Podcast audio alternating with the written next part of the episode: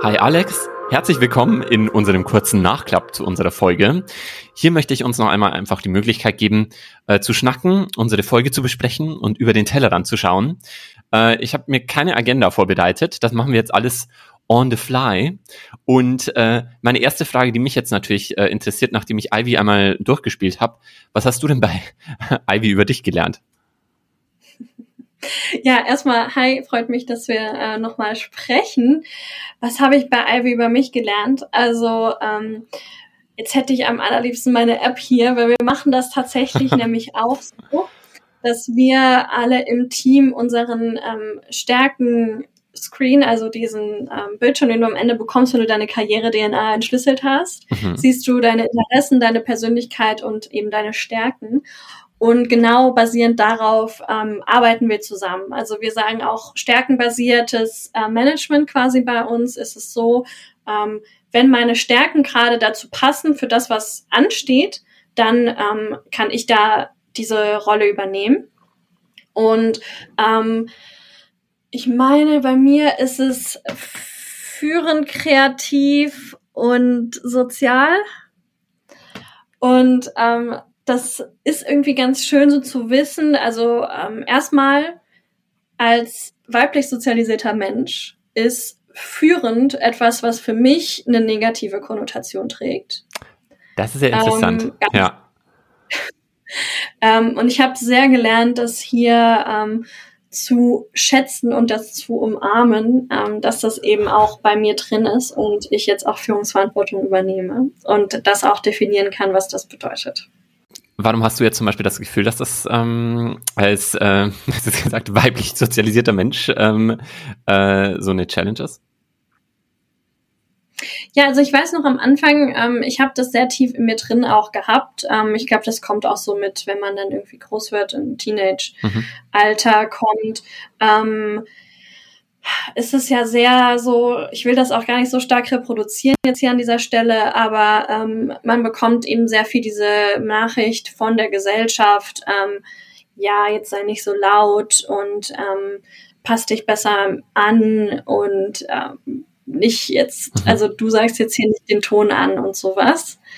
Ähm, und dass das eben meine Stärke eigentlich ist, auch Leute ein bisschen eine Richtung auch mitzugeben, beziehungsweise ähm, auch so diese Vision zum Beispiel bei uns ähm, sehr stark mitzutreiben, ähm, ist, ja, ha, habe ich sehr gelernt zu, ähm, zu schätzen, einfach.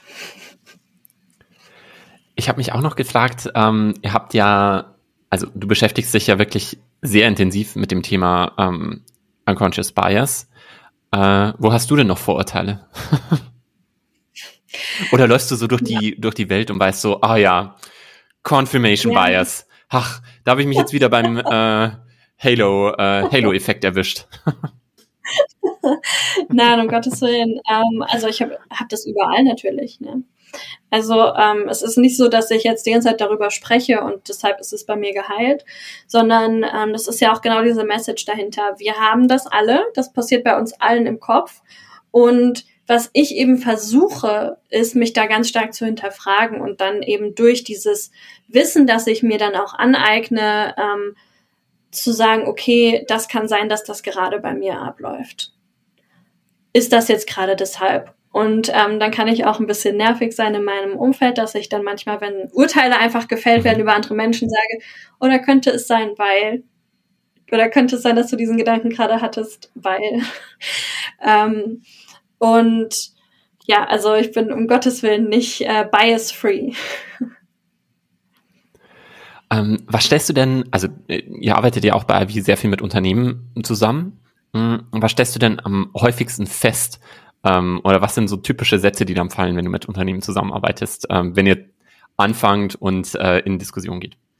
Ich glaube, das ist auch das, was ich ähm, in der vorherigen Folge versucht habe, direkt zu sagen, ähm, was wir direkt merken nach diesem unconscious bias, nach diesem, nach dieser kleinen Reise, die wir gemacht haben, ähm, ist diese, diese Schutzreaktion von, nein, aber das passiert mir nicht, aber ich habe doch gar keine Vorurteile ähm, diese Sätze, die ich liebe, ähm, ich sehe ja gar keine Hautfarbe, ich sehe mhm. kein Geschlecht, sind natürlich wahnsinnig problematisch, weil das wäre natürlich idealerweise so.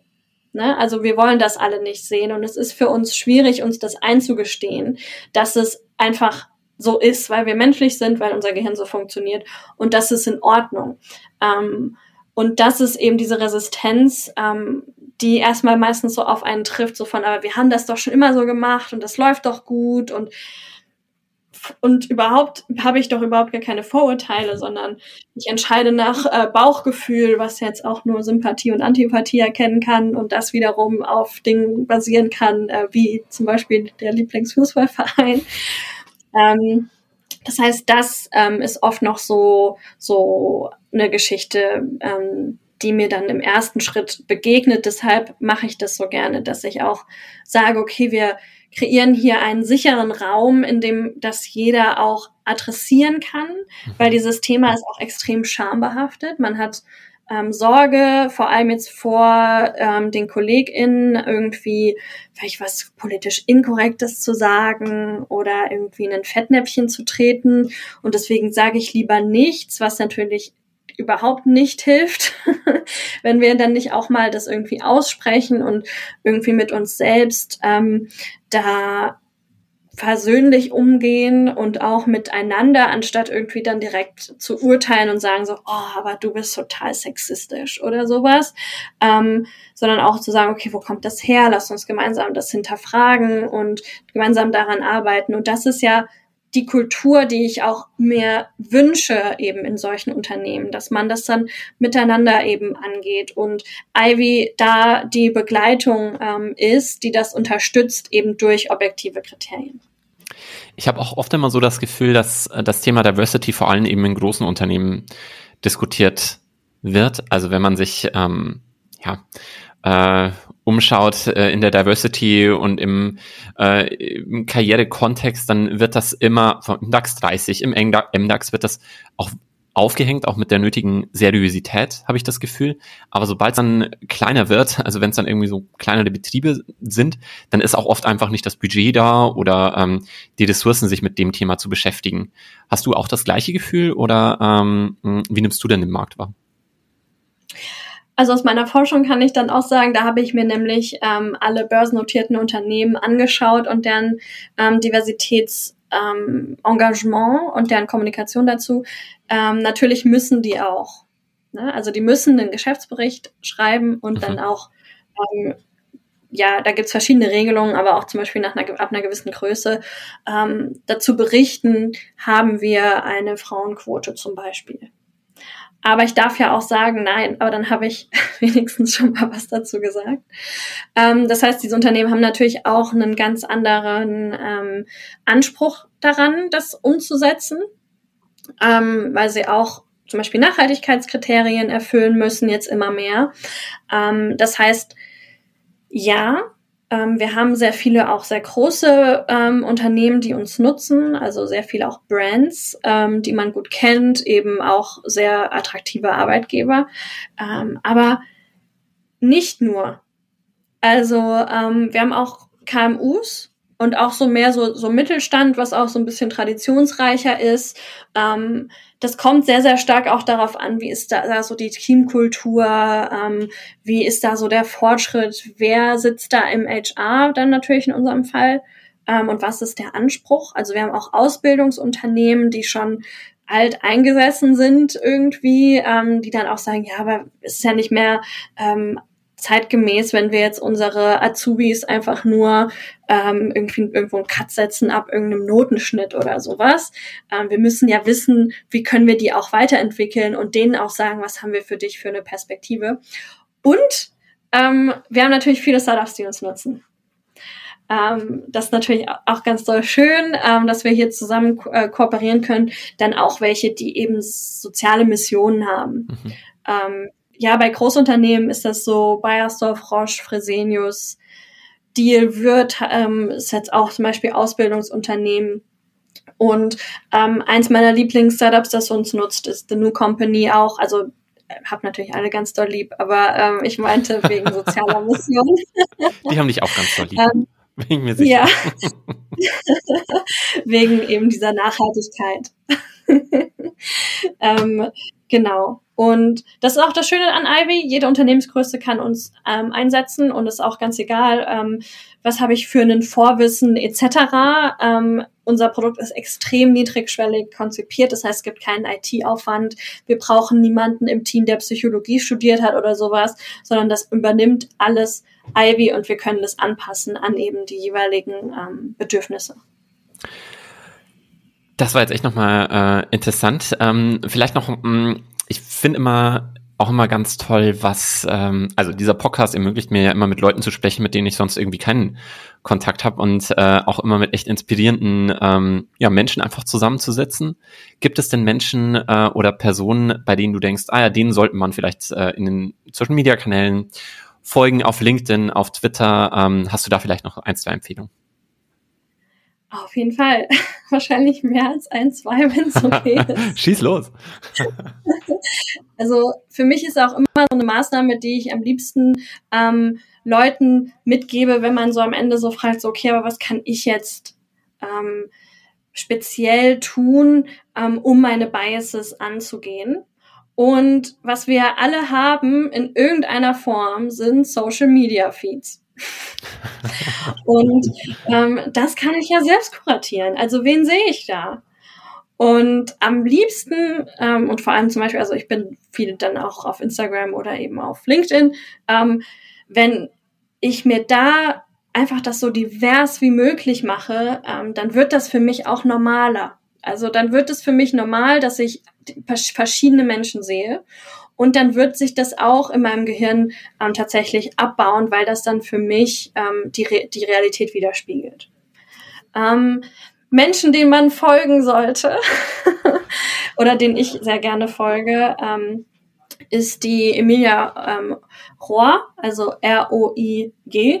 Ähm, die hat geschrieben das Buch Why We Matter und da geht es mhm. um ähm, Feminismus und Intersektionalität und warum das intersektional gedacht werden muss.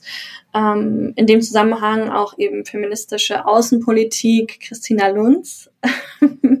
ich nenne jetzt mal Frauen, aber ähm, auch verschiedener ähm, irgendwie ja Themen, quasi Themenfelder. Ähm, wen ich auch immer gerne empfehle, ist die Ellen Wagner. Ähm, wir waren zusammen nominiert da beim Digital Female Leader Award und sie hat Cross-Cultural Bridges ähm, gegründet. Da geht es um rassismuskritisches Denken in Unternehmen.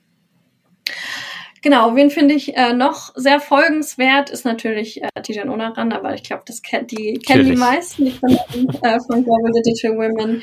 Äh, Wiebke Ankersen, die Gründerin von ähm, oder Geschäftsführerin der Albright Stiftung. Ähm, genau.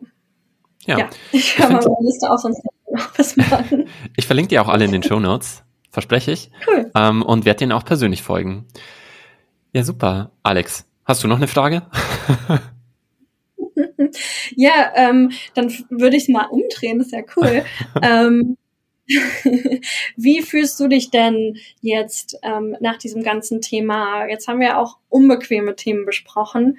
Ähm, hast du dich unwohl gefühlt an einem, hattest du das so ein bisschen gemerkt, dass du dachtest, hm, ich weiß nicht, ob wir darüber sprechen können, oder hattest du auch schon das Gefühl, wir haben hier eine gute Basis so in die Richtung.